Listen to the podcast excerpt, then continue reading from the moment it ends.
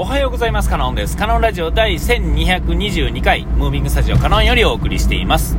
えー、今回ですね、その前のコーヒーのお話のですね、まあ続きというかですね、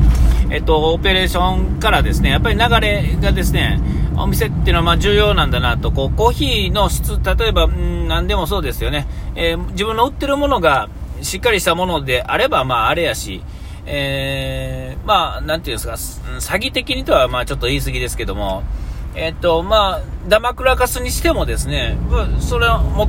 買ってもらった、その値段ぐらいのものがああればいいわけですよね。えー、なんていうかな、この言い方が悪いって言ったらもう大体もうこれ口悪いからしょうがないんですけど、えー、例えば、えっ、ー、と、屋台ですね、お祭りの屋台のかき氷屋さんなんていうのは、えー、まあ、なんていうんですか、えー、もうあるとこ超えたらですね、もうめちゃめちゃその原価率っていうのは超安いわけですよね。それはもう、あの、今のかき氷屋さんは、もうちょっとあれなんでしょうけども、えっと、なていうんですかね、よくある、あの、売ってるシロップですよね。えー、いちごだ、メロンだ、レモンだって書いてあるやつね。え、その果汁が1ミリも入ってないような、そのね、え、あの、砂糖の塊ですね、色ついた砂糖の塊をですね、液体を、ね、原価とですね、ほんで、まあ、氷の原価ですね、えー、があればですね、えっと、いわゆる損益分岐点っていうのはめものすごく低くてですね、えー、ただ、氷って冷たい、暑い時にですね、あの氷を細かく砕いてですね、えー、その原価の安いものを売れるっていう、その場所を提供することにはすごい価値があるわけですよね。えー、だから、なんか例えば美味しいかき氷、えー、って書いてあったらですね、え、それは、あの、あの、それに文句言うことはできますが、でも、だからといってその場所でそれを売ってるのはその人なんで、えっ、と、それ以上のものはないですよね。で、そこで売れる、例えば真冬にですね、かき氷をその場所で売るっていうチョイスはしひんわけですから、やっぱりそのチョイス自体にも価値があるし、なおかつですね、そこでですね、店の店の人がですね、いい感じやったらですね、えー、もうそれはですね、まあ、いい思い出になるわけですよ。ただまあ、まあ、なんていうんですか、冬寒い中、買いもしないませんが、例えば、うん、その、その人がですね、えー、それまた感じ悪かったりとか、ね、お金放り投げてお釣り返すような人とかやったらですね、まあ、その瞬間にもう、はあ、なんやねんってこうね、なるっていうのを考えればですね、そのものよりもですね、その、その場所で売ってるそれ、えー、と、その、それに対しての価値っていうのは、その、ものではなくなってるよね、みたいな話を、でいくとですね、えっ、ー、と、そんななんか 申し訳ないですけど、質の悪いものを売っててもですね、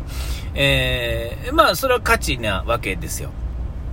えー、で、そこ、それ逆にですね、そんなもの売ったらあかんっていう、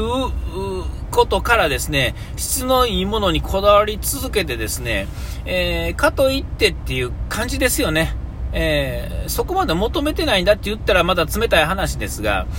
事実としてやっぱりですね、そんなもんではあると思うんですよ。えー、だからですね、その、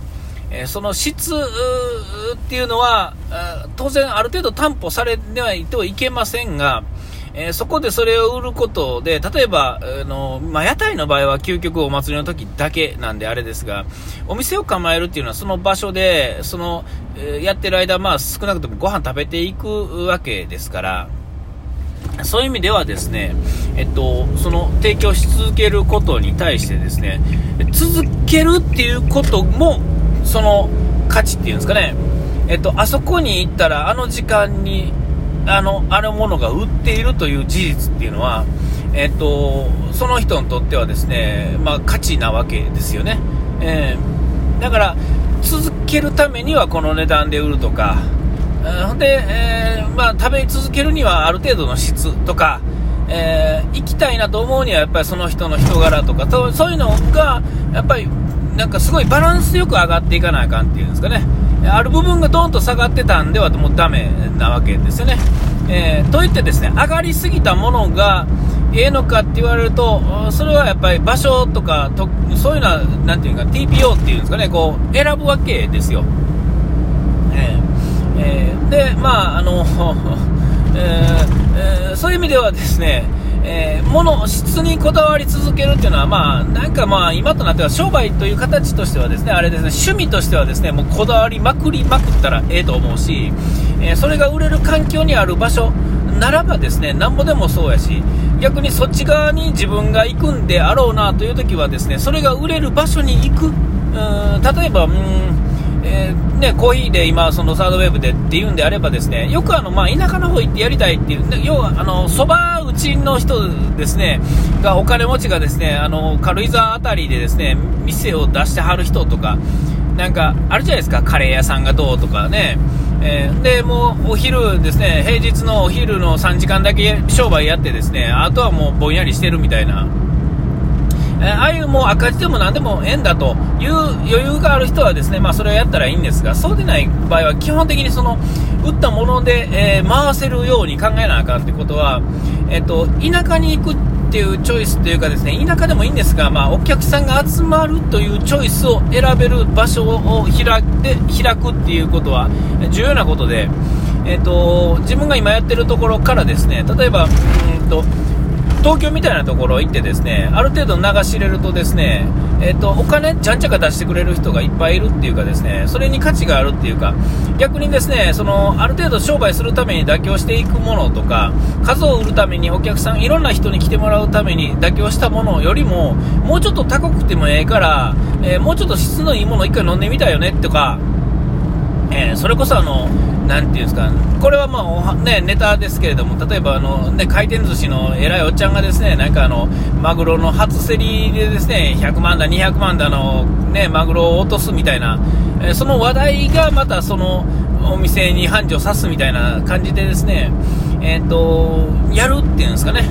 でまあ、関東の方は特に初物っていうのはですねものすごいどうのこうのとかもういろんな条件が重なってですねその条件をうまいこと乗れ乗れた人が、まあ、そうやって行くわけですよね。でそこの部分だけ切り取るとなんか、まあ、こんなことをやりやがってぐらいのところあると思うんですが結局はそのそのやり方で話題にもなってお客さんも来てくれるから続くわけでそれが回ってるから儲かってるっていうんですかね、えー、それはやっぱりそのそういうのが商売の才覚で質だけがいいからっていうわけでは、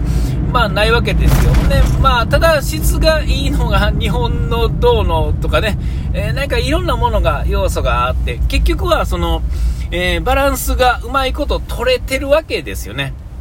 えっと、ものすごくネガネガティブ、あの、レベルの低い部分、こうね、こう、チャートをこう広げたときに、えー、ある部分、どんと下がってるように見えててもですね、それは他のものを際立たせるために下がってるという意味で考えると、それが平均になるわけですよ。えー、で、僕はまあ何 なんでこんな話をしてるかっていうのを僕はそもそもその今日の話の,、の真ん中を忘れたんですけれども、えっ、と、えー、あ、あれですよ。えっ、と、ね、え、だからまあ商売っていうのは難しいなと、まあ、昨日話したことと、まあ、ほぼ同じようなことを言ってるんですが、えっと、でですね、まあ、そうやりながらですね、まあ、あんまり深く考えてはいいひんかって、まあ、ちょっとリラックスできるっていうんですかね、そこでその商売をする側にはなったことはなかったんですが、えっと、そこ自体はあのちょこちょこ顔を出している場所で、そこの当然、その家主っていうんですかね、その人がよその人のことをよく知ってるから、まあ、そこでやるんですが、で周りにもですね出店してる人がまあ知ってる人ばっかりですね、ほぼほぼほぼ知ってる人。ですから、で、知らない人も、その、そこの中で、まあ、それなりに仲良くなったりとか、するとですね、まあ、知ってる人ばっかり、ほんで、まあ、お客さんも来ないとなってくるとですね、まあ、ちょっとこう、ダラダラするというか、リラックスしてですね、やってるとですね、えっ、ー、と、なんていうんですか、やったことない緊張感とですね、知ってる人がいるダラダラ感っていうんですかね、えー、なんかわかんないですけど、暑いと寒いがですね、同居してるとですね、なんかよう冬とか、あるいはこう風邪ひいてしまうとかね、えーえー、なんかまあそんな感じですよ、えー、あの想像以上にですね、まあ、慣れてないことをめっちゃ慣れたところにめっちゃ慣れてないことをすることによってですねその際がですね同時にやってきてる状況を、まあ、半日ぐらい続けてですね8時間ぐらい開け、ね、行ってからそこを出るまで8時間ぐらいそこにいてたんですけども、まあ、あの、次の日というか、その前の日も、その帰ってき、帰、家帰った時もそうやし、次の日の朝もそうですから、あの、もう恐ろしく疲れてるわけですよ。えー、こうよくあのランニング朝ねランニングしてどうのこうのって言ってる話は、まあ、ちょこちょこ最近してないですけど、えっと、そのランニング自体で疲れるとか、えー、っていうのはもう日々のルーティンに入ってしまうとですね、えっと、逆にそのランニングがあるおかげでそのランニング一息ついてですね、えっと、なんていうんですか、いや、仕切り直した後、ちゃんと動くわけですけども、えっと、それよりも楽なことをしてるはずなのに、えっと、結局疲れてるんですよね。え、えー、その、うん、やっぱり慣れないことをするっていうのは、あの、その、実質体力を使ってどうのこうのすることよりも、やっぱりこのすごい疲れててですね、まあ、だからこそまあ朝起きてですね、走るつもりやったんですけども、えー、ちょっと走れへんかってですか、走らなかったっていうのは正しいですね。もうなんかだらけたっていうんですかね。えー、で、まあなんか変な肩こりみたいなのもあったりとかしてですね、えー、うまいこといっかへんっていうか、あやっぱりあの、特にこの若い時もそうですが、若い時っていうのはこう知らないことがいっぱいあるからですね、それが当たり前やし、それをこう補うだけの体力もあったりとかするし、そうなんですけど、ある程度年取ってくるとですね、特にこんな半世紀ぐらい生きてきた人間の場合は、新しいことっていうのは実は苦手っていうんですかね、えー、だからこそこう若い人の気持ちがわからんっていうのは新しいことを取り入れられなくなってる自分のこう、なていうんですか、あれがあるからこそやと思うんですけど、疲弊する感じがすごいっていうんですかね、体力がないだけで疲弊してるというよりは、もうその慣れき、その、当たり前のルーティンばかりをしてて、慣れきった体に久々にこう、ちょっと温度差あるもの来ると、うわーっていう感じでね、えー、まあ、なかなか疲れましたよって、そういう話で、お時間来ました。ここまでの歌はカノンでした。うがいてやらい忘れずに。ピース。